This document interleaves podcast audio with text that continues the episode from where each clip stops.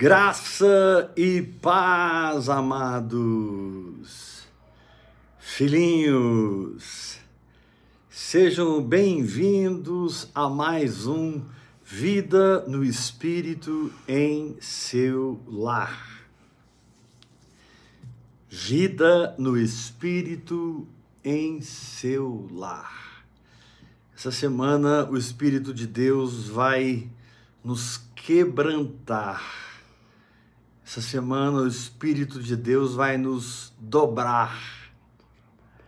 Essa semana o Espírito de Deus vai ser livre para falar e ter de nós uma atitude de fé em obediência, porque eu vou falar essa semana toda sobre o Salmo 127. Já podemos até abrir lá. Salmo capítulo 127. Um texto conhecidíssimo, mas muito pouco entendido. E nós vamos mergulhar aqui em algumas revelações, e eu sei que o Senhor vai te exortar muito, mas por outro lado, você vai ser muito encorajado a confiar no Espírito Santo confiar na unção que opera no seu coração. Salmo 127, versículo 1. Se o Senhor não edificar a casa, em vão trabalham os que a edificam. Se o Senhor não guardar a cidade, em vão vigia a sentinela. Inútil vos será levantar de madrugada, repousar tarde, comer o pão que penosamente granjeastes. Porque tem gente que acorda às 5 da manhã e vai dormir 11 horas da noite. Trabalhando, trabalhando, trabalhando, correndo atrás dos seus sonhos. E o texto diz: aos seus amados, ele o dá enquanto dormem. Aleluia. Nós sabemos que lá em 1 Coríntios, capítulo 14, versículo 4, diz assim: Aquele que ora em outras línguas, a si mesmo se edifica. Nós sabemos que aquela expressão ali sobre o falar em línguas não está se relacionando às línguas com interpretação ou às línguas como um sinal para os incrédulos, nem línguas que se estendem para os gemidos intercessórios do Espírito. Aqui em 1 Coríntios 14, verso 4, quem ora em línguas a si mesmo se edifica, ele está se referindo à sua linguagem sobrenatural de oração. Essa sua maneira de viver, esse estilo de vida que você adquiriu, esse espírito de entrega no fogo do altar da oração, hora após hora, hora após hora. Hoje você coloca oração em línguas na internet, puxa vida, tem uma turma de pastores, de líderes, de obreiros pregando sobre oração em línguas. Agora eu quero perguntar para eles com temor, tremor, porque eu sou absolutamente nada. Eu sou um servo de Jesus. Quantos estão debaixo do hora após hora? Que é o manto do apóstolo Dave Robertson. Dave foi um homem que trouxe hora após hora para o Brasil.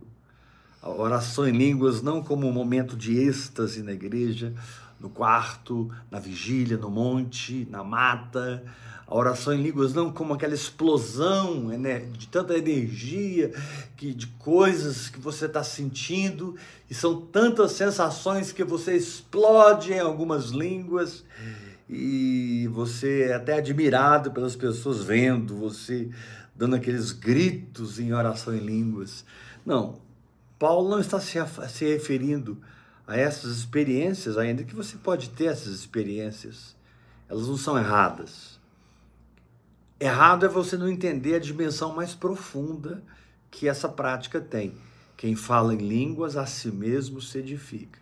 Verso 14: Se orar em outra língua, o meu espírito ora de fato, minha mente fica infrutífera, graças a Deus. 1 Coríntios 14, 28, ele diz: Porque não havendo intérprete, fique calado na igreja, falando consigo mesmo e com Deus. Então você está lá na igreja, escutando o pregador, participando do culto e.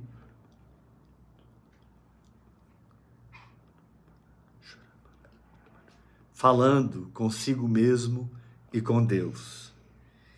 E lá em Judas, capítulo um, único, né? Ele fala no versículo 20: Vós, porém, amados, edificando-vos na vossa fé santíssima, orando no Espírito Santo. Aí ele termina dizendo assim no verso 21: Orando no Espírito Santo, guardai-vos no amor de Deus. Só mais um texto que eu quero citar antes de entrar no Salmo 127, porque eu preciso citar esses textos como background, para que você tenha um pano de fundo aí de tudo que eu vou ministrar hoje, amanhã, terça e quarta. Eu sei uma coisa, querido. Você vai entrar num novo lugar de descanso, um novo lugar de entendimento do funcionamento da fé, um novo lugar de apropriação daquilo que te pertence no Calvário. Aleluia. Lá em Isaías capítulo 28, ele diz assim no versículo 11 e no versículo 12. Isaías 28, 11 e 12. Pelo que por lábios gaguejantes e por língua estranha falará o Senhor a este povo Verso 12, ao qual ele disse a esse povo, ele diz: Este é o descanso. A linguagem sobrenatural, os lábios gaguejantes, a língua estranha. Ele diz assim no verso 12: Este é o descanso, e este é o refrigério.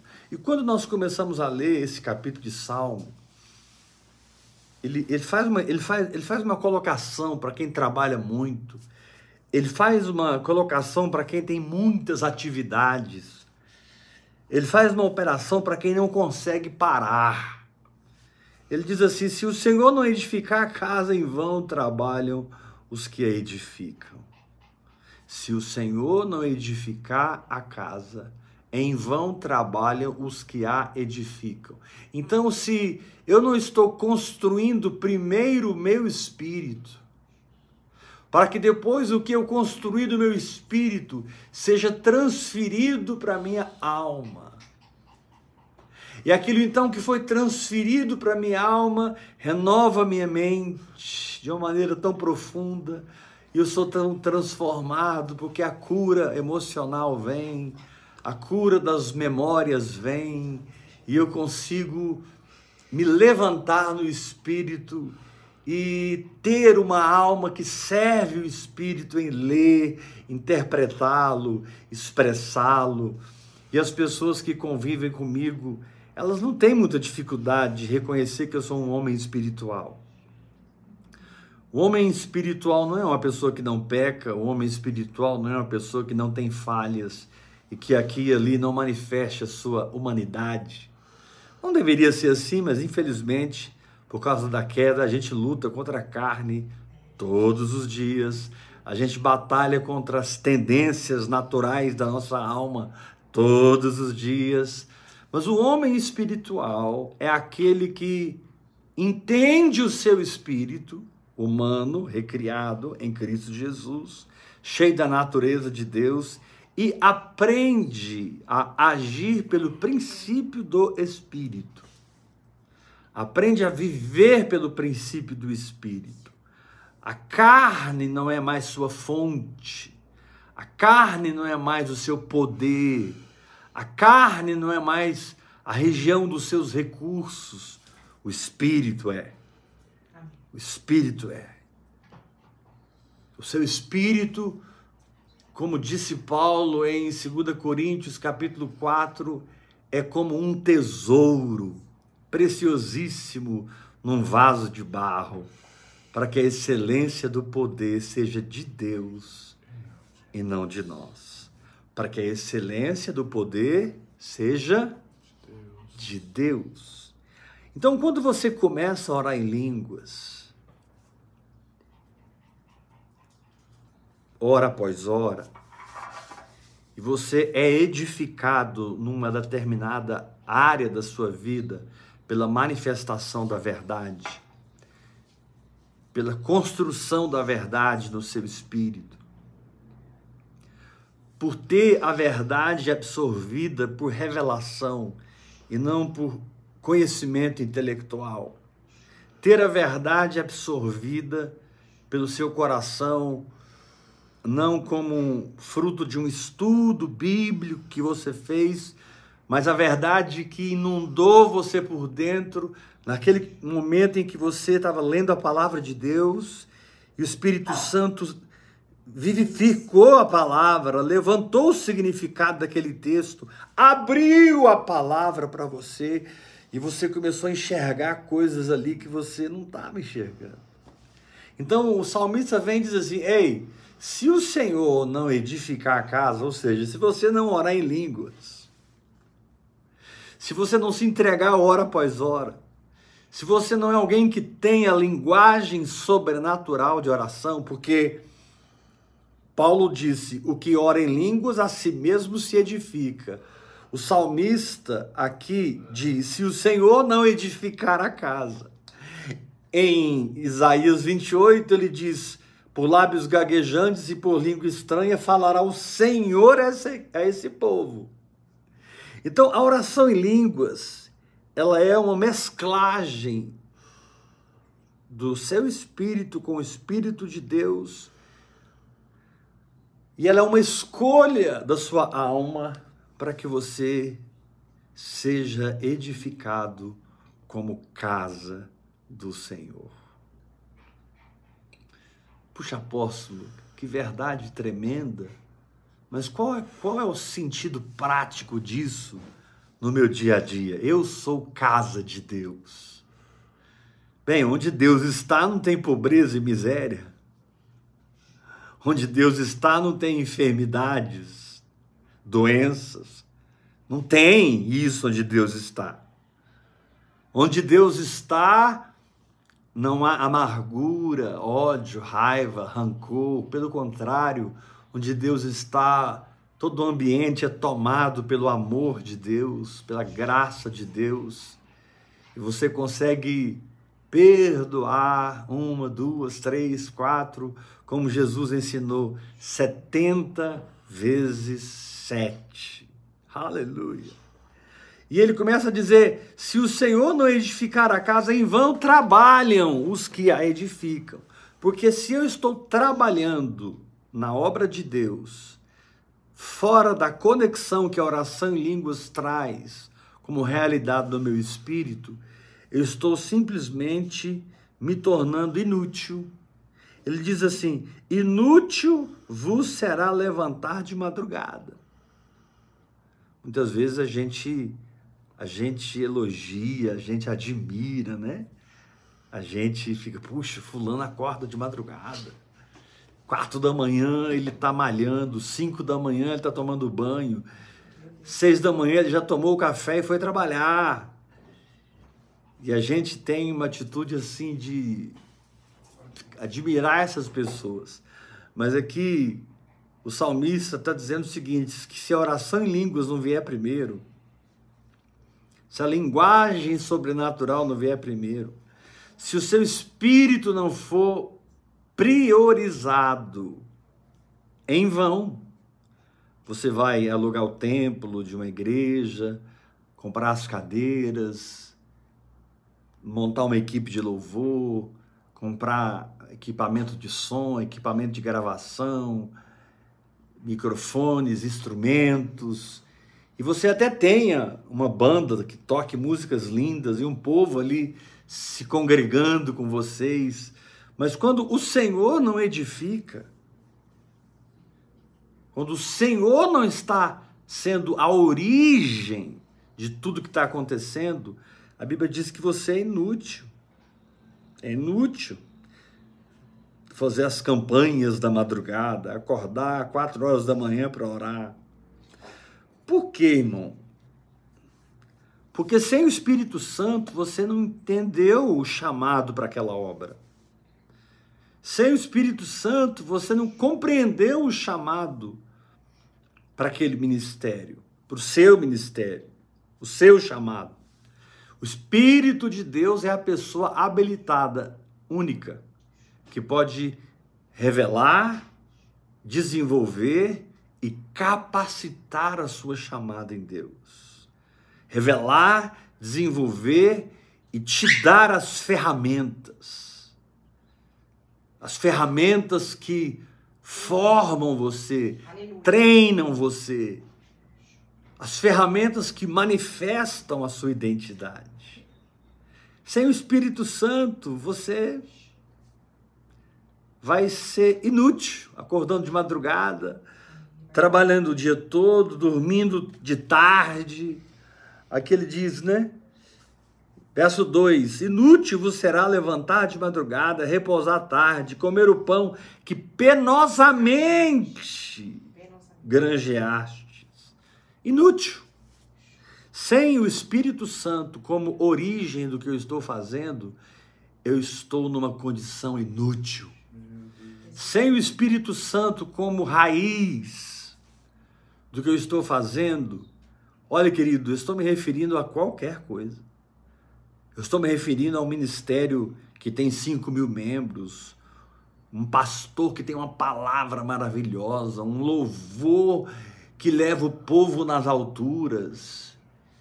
E daí, se Deus nunca chamou aquele pastor para isso? E daí, se as pessoas que estão ali foram todas atraídas pela energia da alma? Pelo carisma de um homem, pela sua capacidade de governo, de liderança, de organização. Qualquer pessoa que tem uma oratória muito boa, um carisma muito bom, qualquer pessoa que, que, que, que tem o mínimo daquilo que você encontra em Babilônia, ele vai ele vai romper, ele vai ter um povo andando com ele, ele vai criar um movimento. Mas avivamento não é movimento, avivamento é manifestação de Cristo. Amém. Avivamento não é movimento, avivamento é manifestação da glória de Deus. Avivamento não é movimento, avivamento é manifestação do poder de Deus. Então aqui o salmista começa a dizer o seguinte: se eu edificar a casa, o seu trabalho não vai ser vão. Nós vamos inverter agora o versículo, porque ele começa dizendo: se o Senhor não edificar a casa, em vão trabalhos que edificam. Vamos inverter?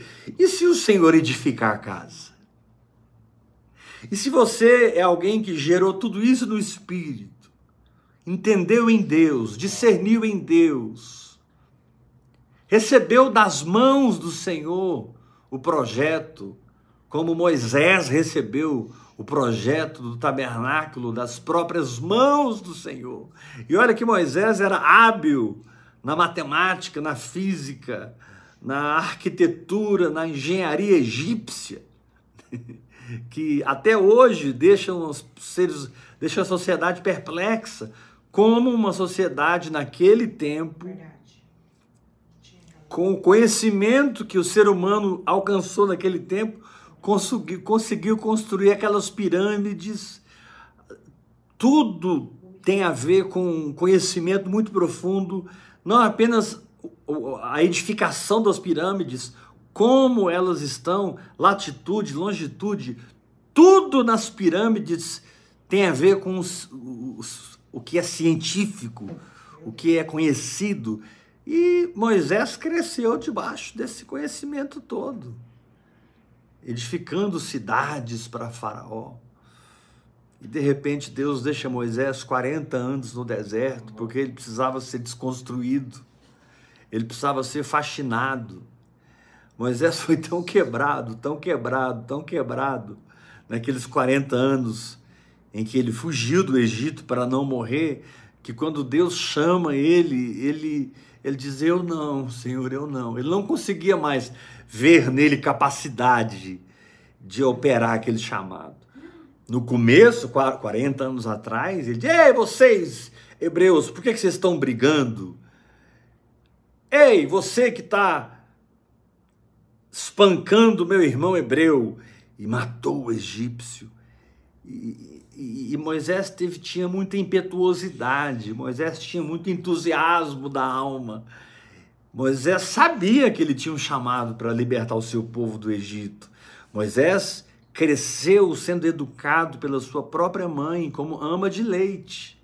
Ele era filho da filha de Faraó, mas quem criou, amamentou e cuidou de Moisés nos seus primeiros anos foi a mãe dele. foi a mãe dele. Vocês conhecem o texto?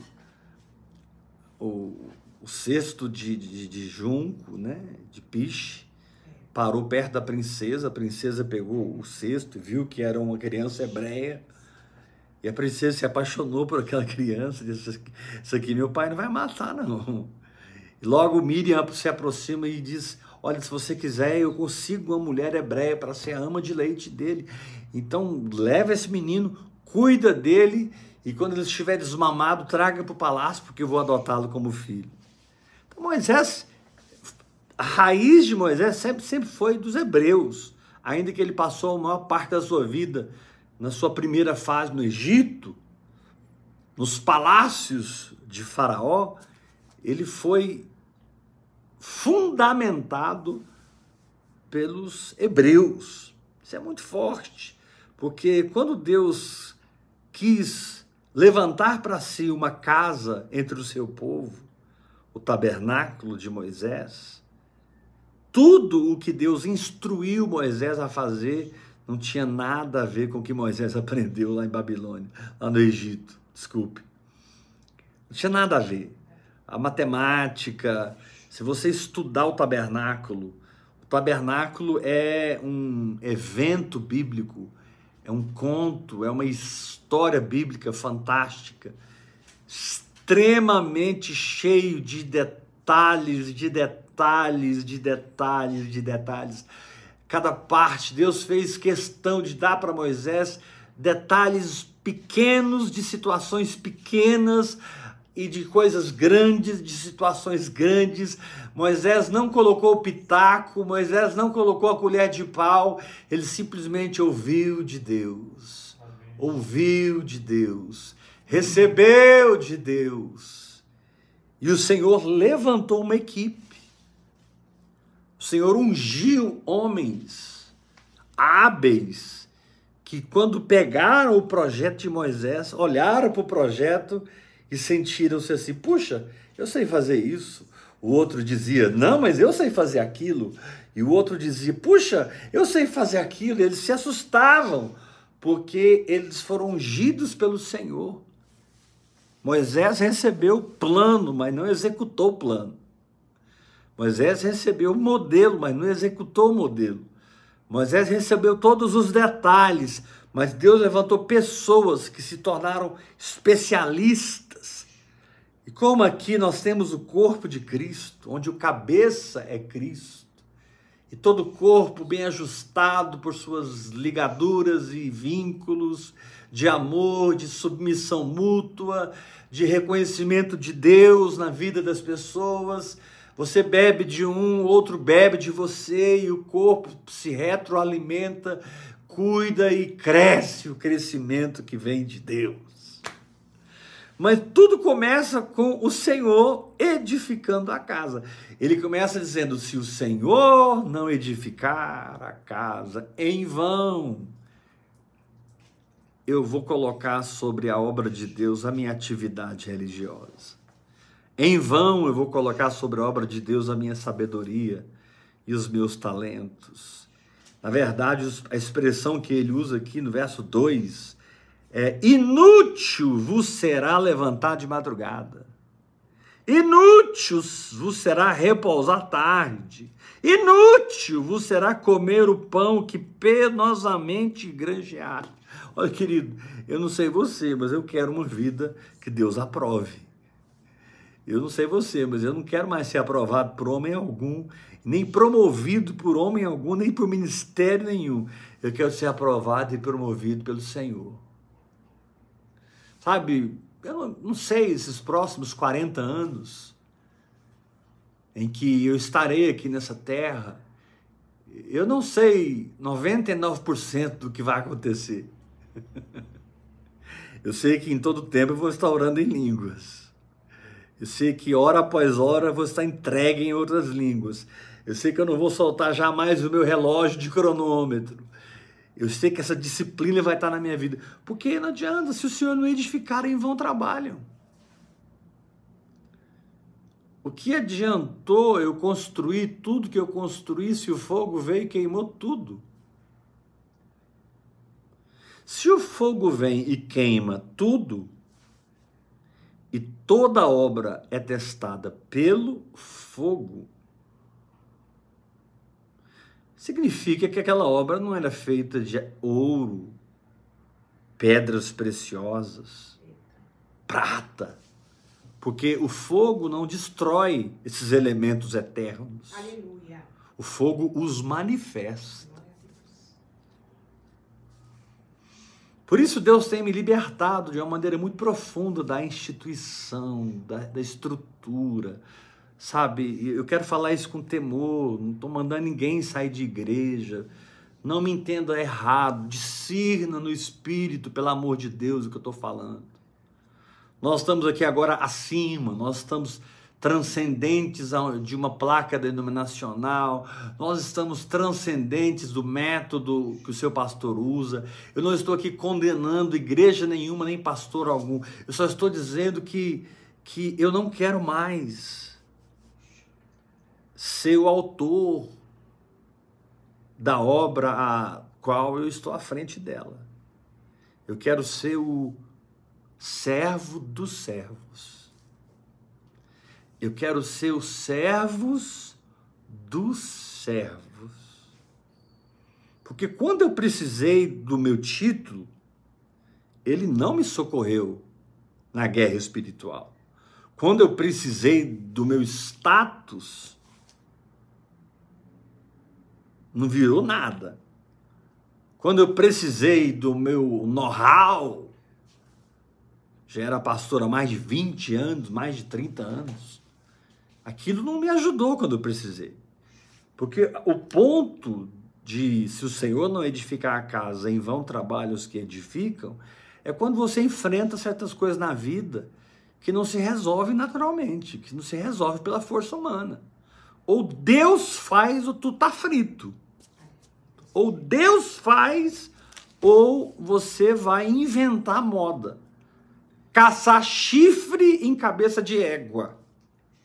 Que isso, apóstolo? É, você vai inventar um ministério, criar um ministério, movimentar um ministério, mas não esqueça, toda obra é provada pelo fogo. E aleluia!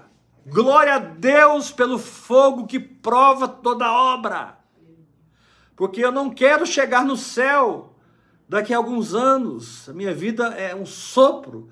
Daqui a poucos anos, eu estou com 95 anos, estou indo embora para casa. Dei minha vida para o Senhor desde os 16 anos. E chegar com 95 anos e partir desse corpo e estar face a face com Jesus. E Jesus vai sorrir para mim, me receber no céu, me amar, me abraçar Oh, vai ser maravilhoso, mas com muita compaixão e misericórdia, Jesus diria para mim, o que não vai acontecer em nome de Jesus. Ele diria: Filho, puxa vida, eu te amei tanto na terra, eu te ungi tanto, eu mandei anjos, eu mandei revelação, eu mandei dinheiro, eu mandei povo, eu mandei tudo, filho, mas você não cumpriu a minha vontade, você não cumpriu o meu propósito. Você estava comprometido com a glória dos homens. Você estava comprometido com a, com a promoção do sistema. Você estava comprometido com o sucesso do sistema. E eu não posso andar com homens que estão construindo algo que vão, que vão deixar seus egos infláveis, que vão deixar suas almas totalmente inclinadas para o natural, para o carnal, para o pecaminoso, para a incredulidade. Não! Não. O salmista começa dizendo: se o Senhor não edificar, ou seja, se você não começar a orar em línguas, porque orar em línguas é o Senhor edificar. Através da oração em línguas, falará o Senhor a esse povo. Através da oração em línguas, falará o Senhor a este povo. Eu estou aqui, solamande, corobori, caralamassou, coro, e de repente há um ajuste no meu coração, com a minha alma. Tchum! Eu entendo algo, creio, confesso, recebo e já estou em outra dimensão. Daqui a pouco eu continuo deixando o Senhor edificar a casa, porque eu não quero trabalhar em vão, eu não quero ser chamado de inútil, eu não quero acordar de madrugada e dormir tarde, Sabe, eu não quero que o que eu tenha e possua seja fruto de um suor sobrenatural. Sabe, hoje os grandes coachings que ensinam você a vencer, é isso que eles estão ensinando.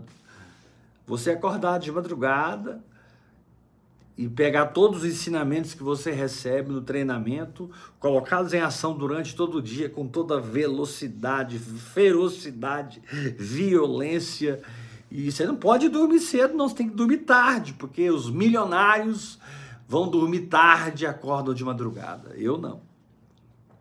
Eu sou mais que milionário e eu saí dessa rota. Eu sou mais que milionário. Milionário não é um termo que me define. Bilionário não é um termo que me define. O meu pai é simplesmente o dono do ouro e da prata. O meu pai é o dono do ouro e da prata. E ele entregou essa terra para mim e diz: Eber, essa terra é sua. Agora, as pessoas estão desenvolvendo a apropriação natural. As pessoas estão desenvolvendo humanismo. Tem grandes escritores hoje, grandes conferencistas hoje, poderia citar alguns nomes, mas não vou fazer porque é antiético mas você vai lembrar e vai saber de alguns que eu estou falando. Existem grandes treinadores outros, hoje, coachings, uh, líderes, influencers, extremamente centrados nos seus princípios, nas suas filosofias, existe uma, uma, existe uma separação de Deus no negócio. Ou se Deus está no negócio, Deus está para te servir, não você para servir a Deus. Tem alguns que até trazem Deus para o negócio, para ver se o negócio funciona. Mas eles não são servos de Deus. Deus é que tem que servi-los. Isso não vai funcionar nunca. Assim, na carne vai funcionar. Mas quando o fogo vier, vai queimar tudo. Eu quero te dizer uma coisa: aguarde o fogo porque ele, ele vem de tempos em tempos e passa na nossa vida. De tempos em tempos nós somos provados pelo fogo e a obra que estamos levantando é provada pelo fogo. E Paulo disse: se a obra de alguém permanecer, esse receberá galardão. Mas se não permanecer, ele vai ser salvo, como pelo fogo. Ele vai ser salvo, mas não terá galardão. A gente é muito religioso ainda, muito místico, a gente ainda é muito pobre de entendimento para enxergar a grandeza disso que Paulo está falando. Se a obra de alguém permanecer quando passou pelo fogo, esse receberá galardão. Nós somos é, extremamente evangélicos em ouvir isso e entender isso. Porque é grandioso demais, irmãos. O que está do outro lado nos aguardando. O que está do outro lado nos esperando, a ressurreição do último dia, aquele tempo em que você não vai mais trabalhar na terra, você vai trabalhar nos céus. Aquele tempo em que a eternidade será a sua plataforma. Sabe, é tão precioso, é tão grande essa questão que nós, nós não alcançamos, nós não alcançamos. E nem sempre temos a paixão por Jesus, o amor por Jesus, o comprometimento com a fé e com o Espírito de Deus, de nos entregarmos à oração em línguas hora após hora para que o Senhor edifique a casa e não seja vão aqueles que a edificam. Ou seja, que o fogo traga a manifestação do ouro, aleluia, da prata, das pedras preciosas. Mas apóstolo, quando eu olho para a tua vida, eu vejo que tem coisas que, que, não, que não acabaram. Tem coisas que estão brilhando mais ainda na sua vida. Tem coisas que você está mais ungido ainda. Tem coisas que você está mais profundo ainda. Pois é, essas coisas são as coisas verdadeiras da minha vida. Aquilo que brilha mais, aquilo que tem mais unção, aquilo que tem mais a mão do Senhor, a participação do Senhor, presença do Senhor, o poder do Senhor, aquilo que se, ori se origina e continua se originalizando no Senhor. Essas coisas, elas existem na minha vida, aleluia. Mas eu só estou começando. Eu só estou começando. Foi muito difícil para mim ficar liberto do sistema. Até porque eu era o pai do negócio, eu era o líder do negócio. Eu era o gestor do negócio.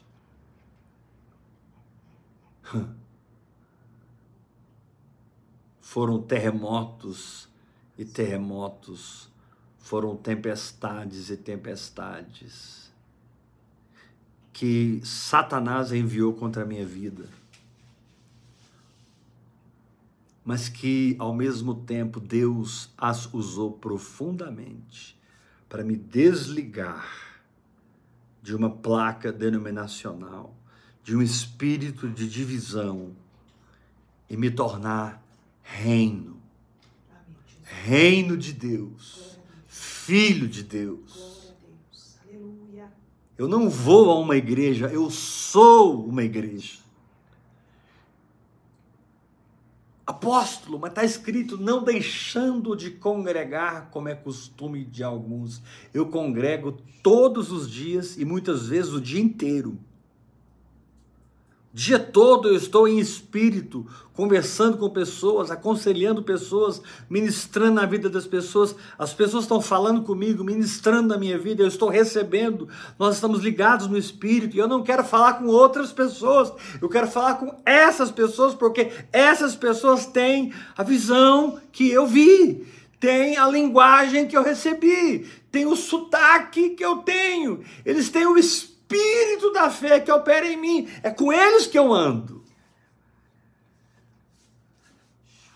Então, não é importante o fato da igreja ser virtual ou ser física. Muitas vezes a igreja física está mais no espírito do que a igreja virtual. E muitas vezes a igreja virtual está mais no espírito do que a igreja física. O ponto não é exterior, o ponto é coração. Perguntava para Jesus: quando o reino de Deus virá? Aí Jesus falou: olha, quando o reino de Deus vier, ninguém dirá está ali ou está lá, porque o reino de Deus está dentro de vocês. Aleluia. Tudo que eu preciso para vencer nessa terra está dentro de mim. Só preciso aprender como extrair de mim mesmo a saúde que eu preciso, a alegria que eu preciso, a fé que eu preciso. Deixa eu te pedir uma coisa, com muito amor no meu coração. Para de seguir homens e mulheres que não são cristocêntricos.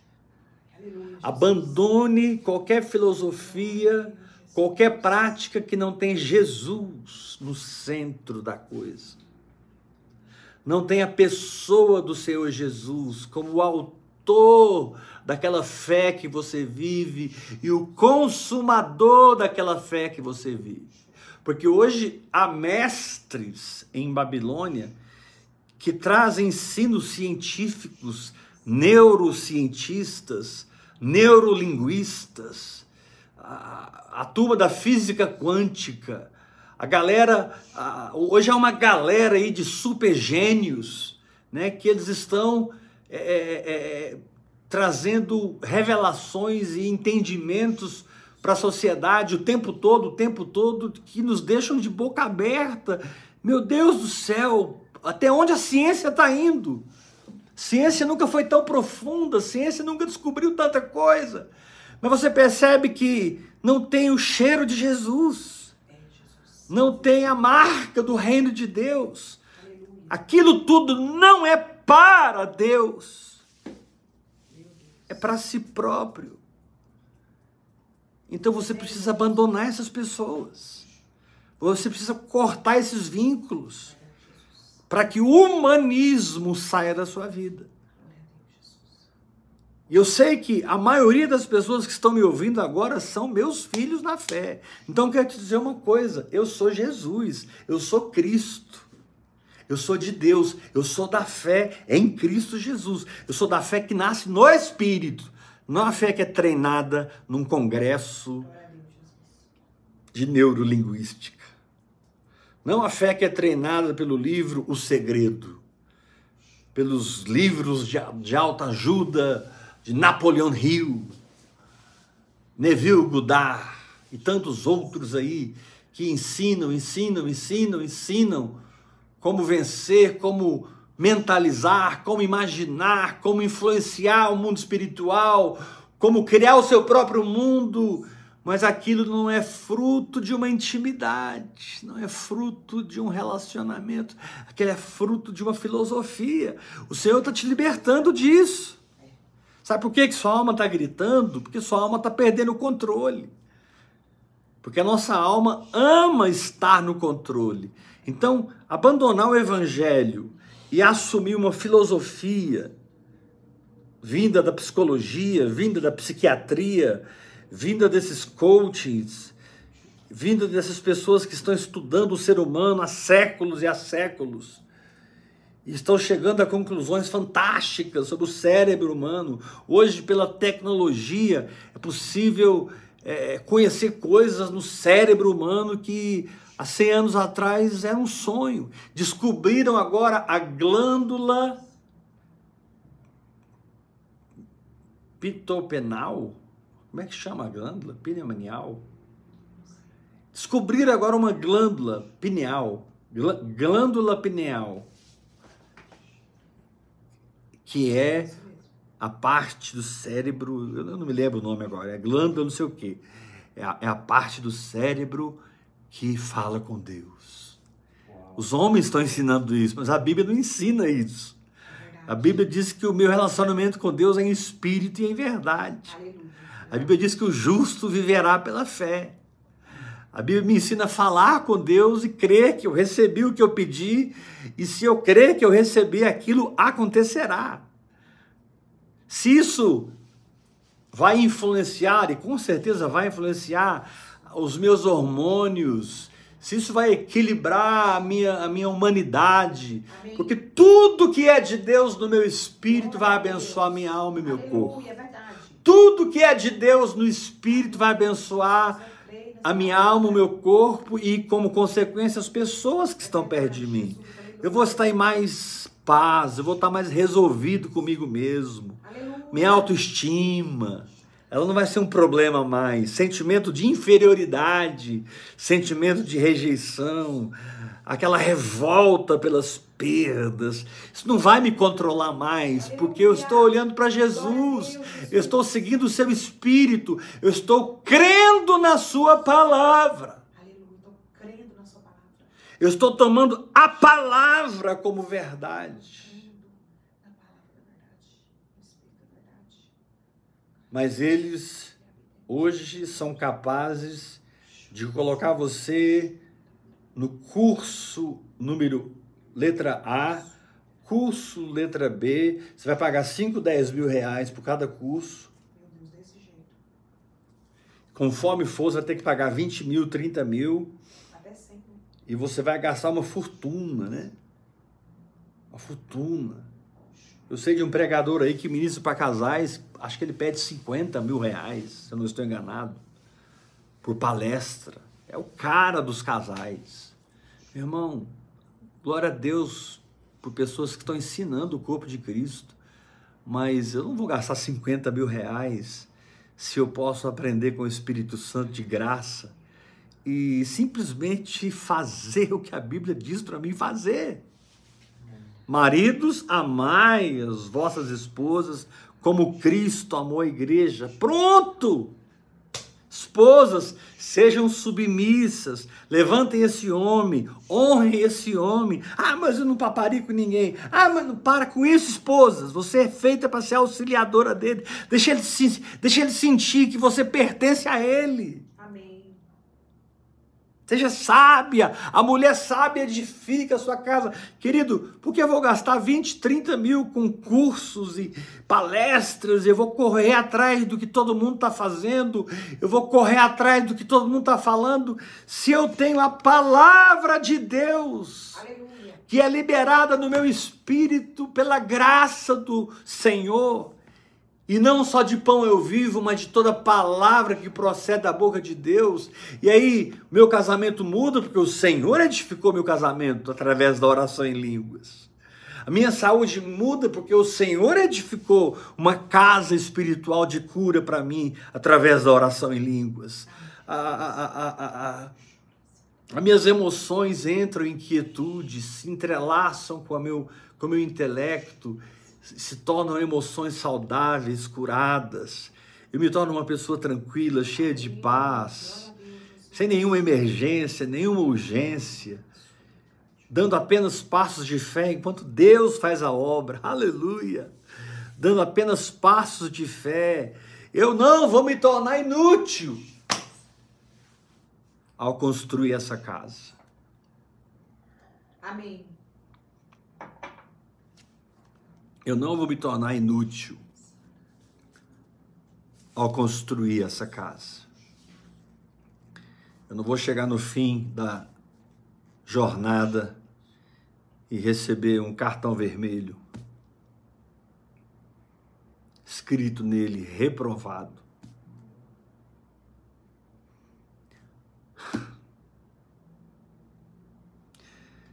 Vamos falar, deixa eu falar sobre os livros. Hoje o mundo está inundado de livros. Inundado de livros. 99% deles são filosofias humanas e não revelação de Deus que te transforma, que te transforma de homem carnal para homem espiritual.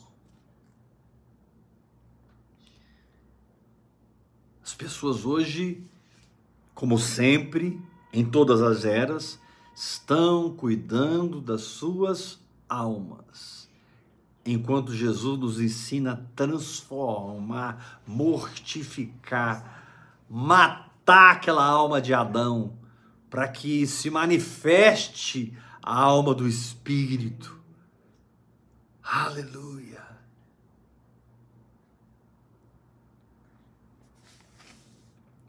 Então, meu irmão,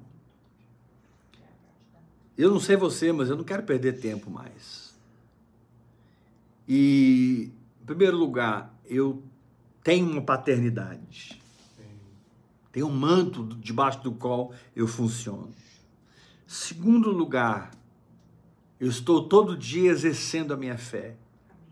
Eu estou todo dia praticando o meu espírito. Terceiro lugar, eu sempre estou ofertando no reino de Deus. Eu sempre estou ofertando no reino de Deus. E quanto mais o Senhor me der, mais eu vou ofertar. Ah, eu vou ofertar. E uma casa para Deus tem sido manifesta no meu espírito. Uma casa para Deus. Tanta coisa nesse capítulo, mas nós vamos entrar nele a semana toda. Hoje eu quero falar da casa. Porque aqui diz: se o Senhor não edificar a casa, Depois da casa, ele fala da cidade. Se o Senhor não guardar a cidade. Hoje eu falei da casa, amanhã eu vou falar da cidade.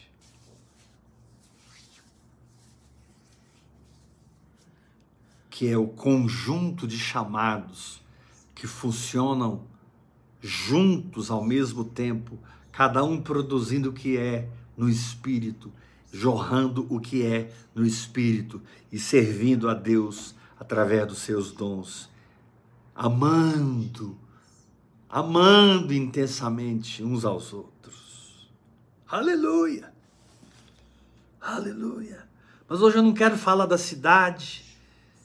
Depois, ele, no verso 3, ele diz assim: herança do Senhor são os filhos, o fruto do ventre do seu galardão.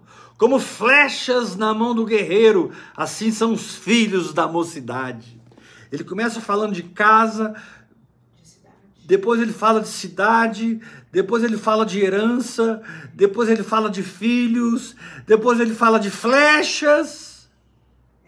E ele termina dizendo: Feliz o homem que enche deles a sua aljava.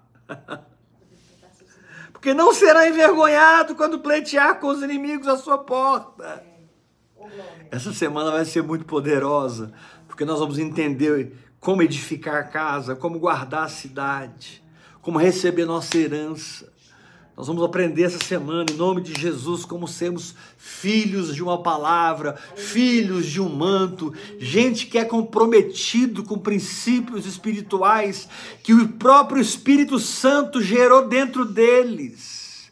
O próprio Espírito Santo deu a eles. Eles não fazem só porque querem, eles fazem porque foram foram foram foram, foram campo onde as sementes foram semeadas e hoje eles devolvem para Deus uma colheita sobrenatural na saúde, nas finanças, no ministério, no casamento, na família, na faculdade, na escola, no trabalho, em qualquer área da sua vida. Deus vai te ensinar a ser casa, Deus vai te ensinar a ser cidade, Deus vai te ensinar a ser filho, Deus vai te ensinar a ser flecha.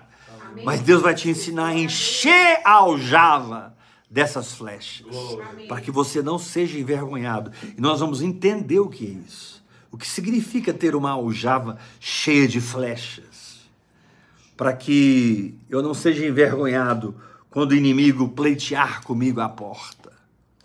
É um salmo muito rico. Eu não posso ter pressa, porque você precisa entender que a oração em línguas começa e a oração em línguas termina nesse salmo. E eu vou te mostrar. Se o Senhor não edificar a casa, em vão trabalhos que a edificam. Quem ora em línguas, a si mesmo se edifica.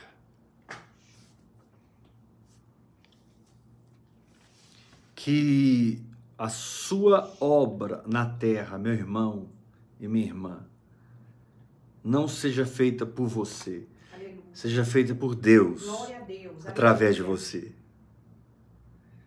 Que as coisas do reino que se manifestarem na sua história sejam frutos da fé que o Senhor te deu e que você aprendeu a viver por ela.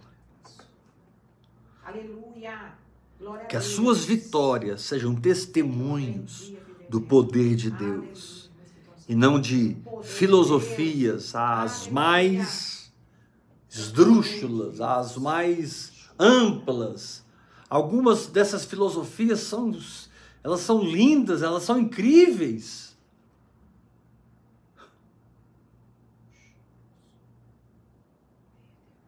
Eu não preciso mais seguir Jesus, eu não preciso mais do Espírito Santo, eu não preciso mais de fé, Eu já tenho o curso tal, o curso tal, o curso tal, o curso tal. Eu tenho já o seminário tal, a teologia tal, a doutrina tal. Eu tenho a campanha, eu tenho tudo que o sistema me oferece. Deus, fica de fora, eu não preciso do Senhor. É assim que a maioria vive. Só que quando o fogo vem, e o fogo vem, provada será a obra de cada um. E o que permanecer é de Deus. O que o fogo queimou é madeira, feno e palha. Eu espero que você entenda o início desse salmo. Se o Senhor não edificar a casa, em vão trabalham os que a edificam. Então, peraí. Então, eu não quero edificar uma casa que o Senhor não está edificando. Amém. Eu não quero ir onde Deus não está indo. Amém. Eu não quero pôr o meu pé onde Deus não está pondo dele. Eu não quero pôr a minha mão onde Deus não está pondo a dele. Eu não quero uma promoção que não venha dele, uma unção que não venha dele. Eu quero a mão de Jesus sobre a minha cabeça. Eu quero a verdadeira imposição de mãos, que é fruto de uma vida ligada à paternidade. Você funciona e opera debaixo daquela unção. Você é focado, resumido. Você não tem mais 30 mensagens. Você tem uma mensagem.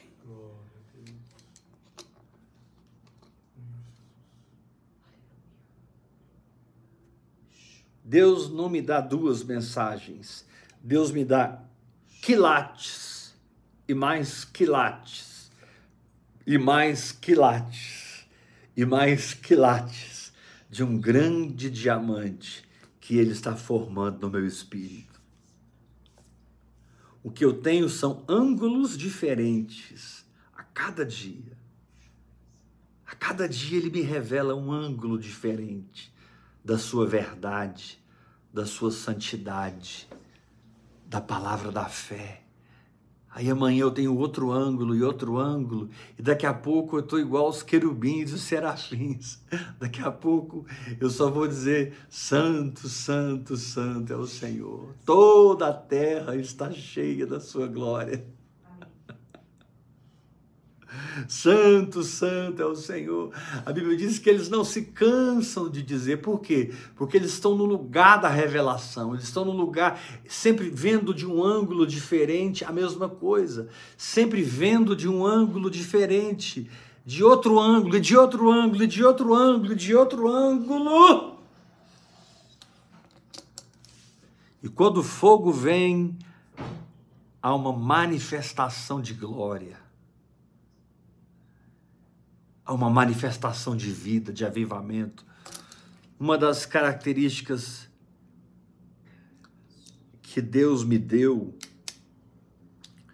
porque veio dele, foi nos piores momentos da minha vida pegar a flâmula, pegar o baluarte, ir para frente do exército e sacudir bem alto o baluarte e dizer: Vamos! Vamos embora! Isso é Deus na minha vida. Isso é Deus na sua vida. Quando o espírito de perseverança e indesistência fala mais alto do que a sua necessidade de ser aprovado, amado, cuidado, sabe? Quando você está mais envolvido com a guerra e com a batalha da fé do que com os desejos da sua carne quando você está mais envolvido com a guerra espiritual do que com as paixões da sua carne. Aleluia. Se o Senhor não edificar a casa, em vão trabalham os que edificam. Quer saber? Sola karamando roshiramanda kasuradarabasharabadanalalabasai. Hora após hora, hora após hora eu não tenho pressa, aleluia. Estou com 54 anos, tenho muitos anos pela frente, vivo pela fé, a minha fé me sustenta, aleluia. Eu vou ficar aqui plantado na presença. Foi isso que Paulo fez. A vida de Paulo foi resumida em 33 anos.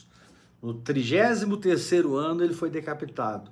Desses 33 anos, 11 anos Paulo esteve com o Senhor sozinho, ele e o Senhor. 11 anos ele esteve, ele e o Senhor, em cadeias. E 11 anos ele esteve em três viagens missionárias.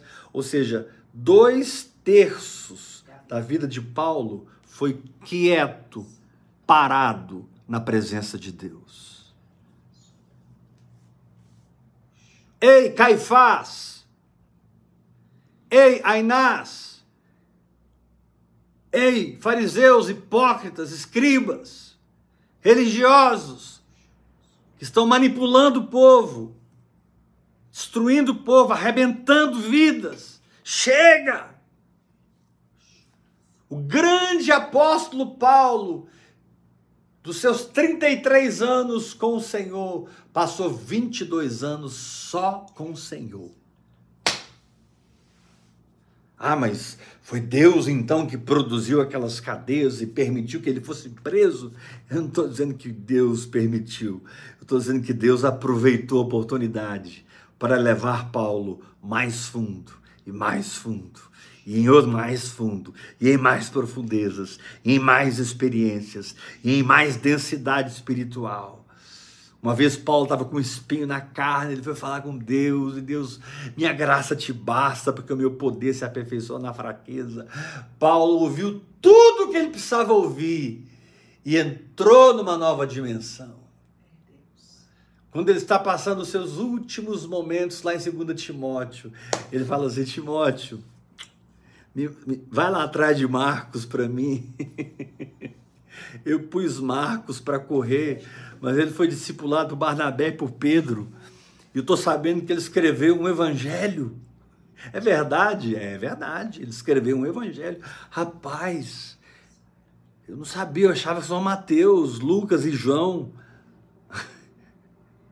tinham escrito o evangelho, Marcos escreveu o evangelho, escreveu. Me manda Marcos, porque ele é muito útil para o ministério. Nada do que é uma boa jornada para quebrantar você e você se humilhar na presença de Deus, para que você deixe o Espírito Santo fazer. Para que você aprenda a equação, não mais eu, mas Cristo em mim para que você aprenda a depender do Senhor. Se é o Senhor que edifica a casa,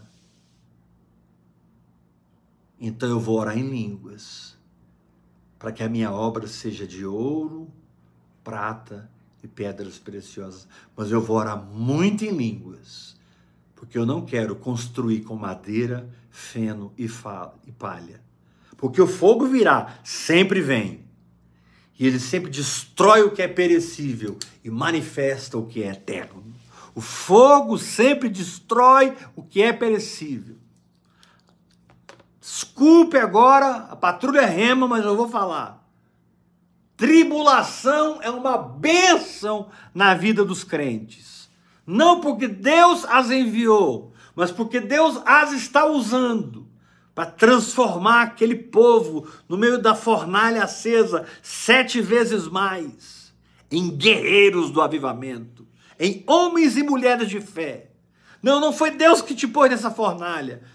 Foi sua escolha de crer nele, de obedecer ele. Os caminhos que você tomou em Deus por crer e viver por fé te colocaram frente a frente com o próprio inferno.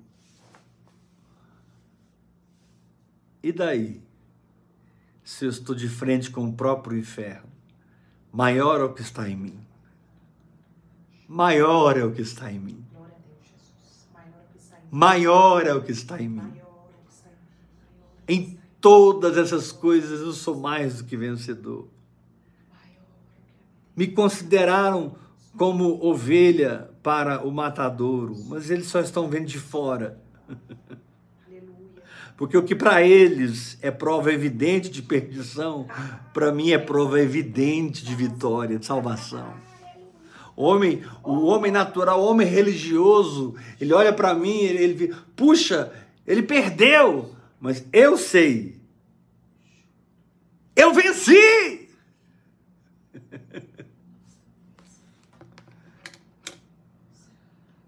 Porque eu não parei de deixar o Senhor edificar a casa. Amém.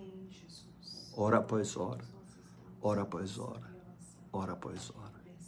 Que Deus te dê graça, porque Deus não habita em templos feitos por mãos humanas. Deus não é servido por mãos humanas. Estou citando Atos capítulo 19, quando Paulo estava em Atenas. Deus não, não habita em templos feitos pela mão dos homens. Deus não é servido pelas mãos dos homens. E é nele que vivemos, nos movemos e existimos. É nele que vivemos, nos movemos e existimos. É essa vida que eu quero. A vida em Jesus Cristo, segundo o Espírito. Sim, sim, sim, sim. Vai ser de fé em fé, de glória em glória. Mas eu não quero mais outra jornada. Nada mais nasce na minha cabeça. Nada mais se originaliza em mim. Tudo nasce em Deus, é feito através de Deus e é para Deus. Porque dele, por ele, para ele, na minha vida, são todas as coisas. Uh! Porque dele, por ele, para ele, na minha vida. Você fala para a sua aí, eu estou falando para a minha. Porque dele, por ele, para ele, são todas as coisas. Todas as coisas. Chega de perder tempo com a religiosidade, com o sistema. Chega de perder tempo tentando agradar sua alma. Você precisa se levantar para agradar a Deus. E Hebreus é tão claro que a única coisa que agrada a Deus é a fé. Glória Hebreus mata a charada, resume. A única maneira de agradar a Deus é quando eu estou crendo na Sua palavra. Lá diz assim: sem fé é impossível agradar a Deus. Amém. Porque sem fé eu estou tentando entregar para Ele sempre o meu lado alma, o meu lado carne, o meu lado natural. E Deus não se relaciona com a minha alma, com o meu lado natural, muito menos com a minha carne. Mas quando eu estou em fé, eu ofereço para Ele o meu lado espírito. E aí a comunhão acontece, o amalgamar acontece. E eu aprendo a praticar a presença de Deus, praticar a unção de Deus, praticar a palavra de Deus. Eu tenho sabedoria para me sair e entrar em qualquer situação e em vitória.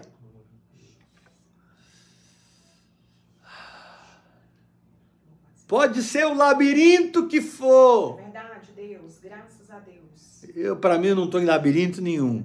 Para mim, eu estou seguindo o Espírito Santo.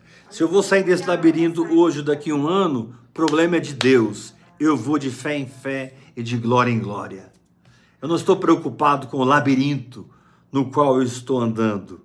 Eu estou voltado para o passo de fé que eu preciso dar agora.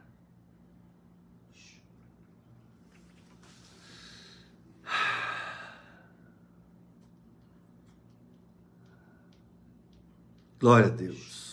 Vamos terminar essa palavra ofertando ao Senhor. Amém?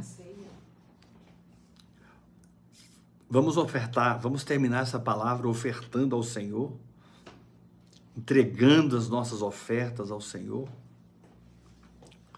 Eu creio que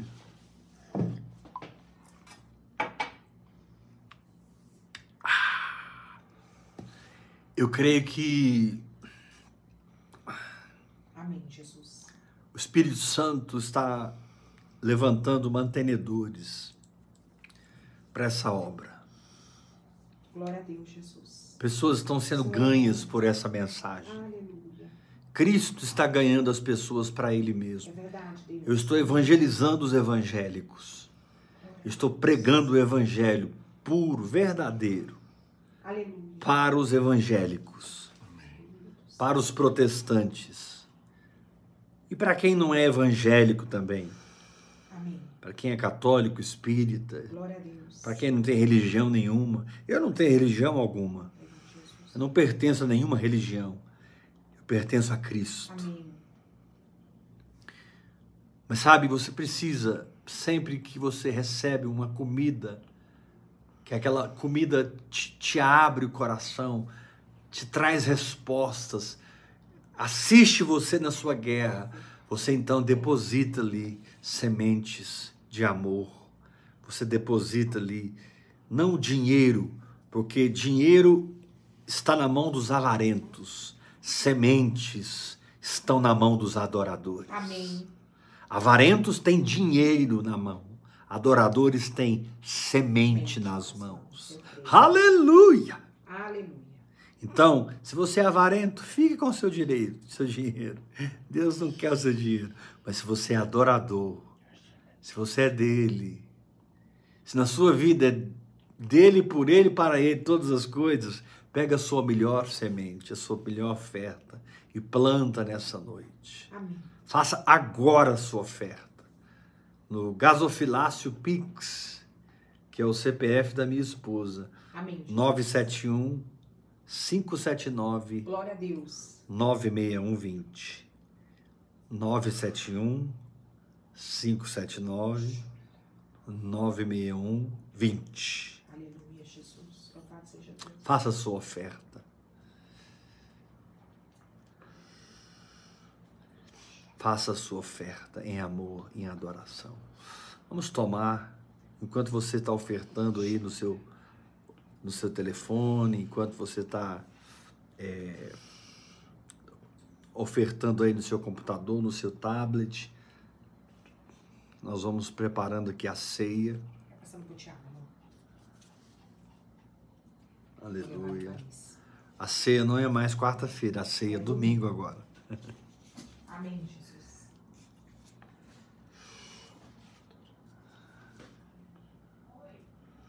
Graças a Deus pelo seu corpo e pelo seu sangue. Isso aqui foi uma aliança que o meu pai fez comigo. Aleluia. Aleluia. Quando eu como essa carne e bebo esse sangue, Amém, Jesus. eu participo de Cristo. Todas as vezes que eu bebo esse sangue e como essa carne, eu não sou mais a mesma pessoa. Verdade. Mas de Cristo entrou e me possuiu. Uh, molhe o pão. Coma o pão. Beba o sangue, come a carne.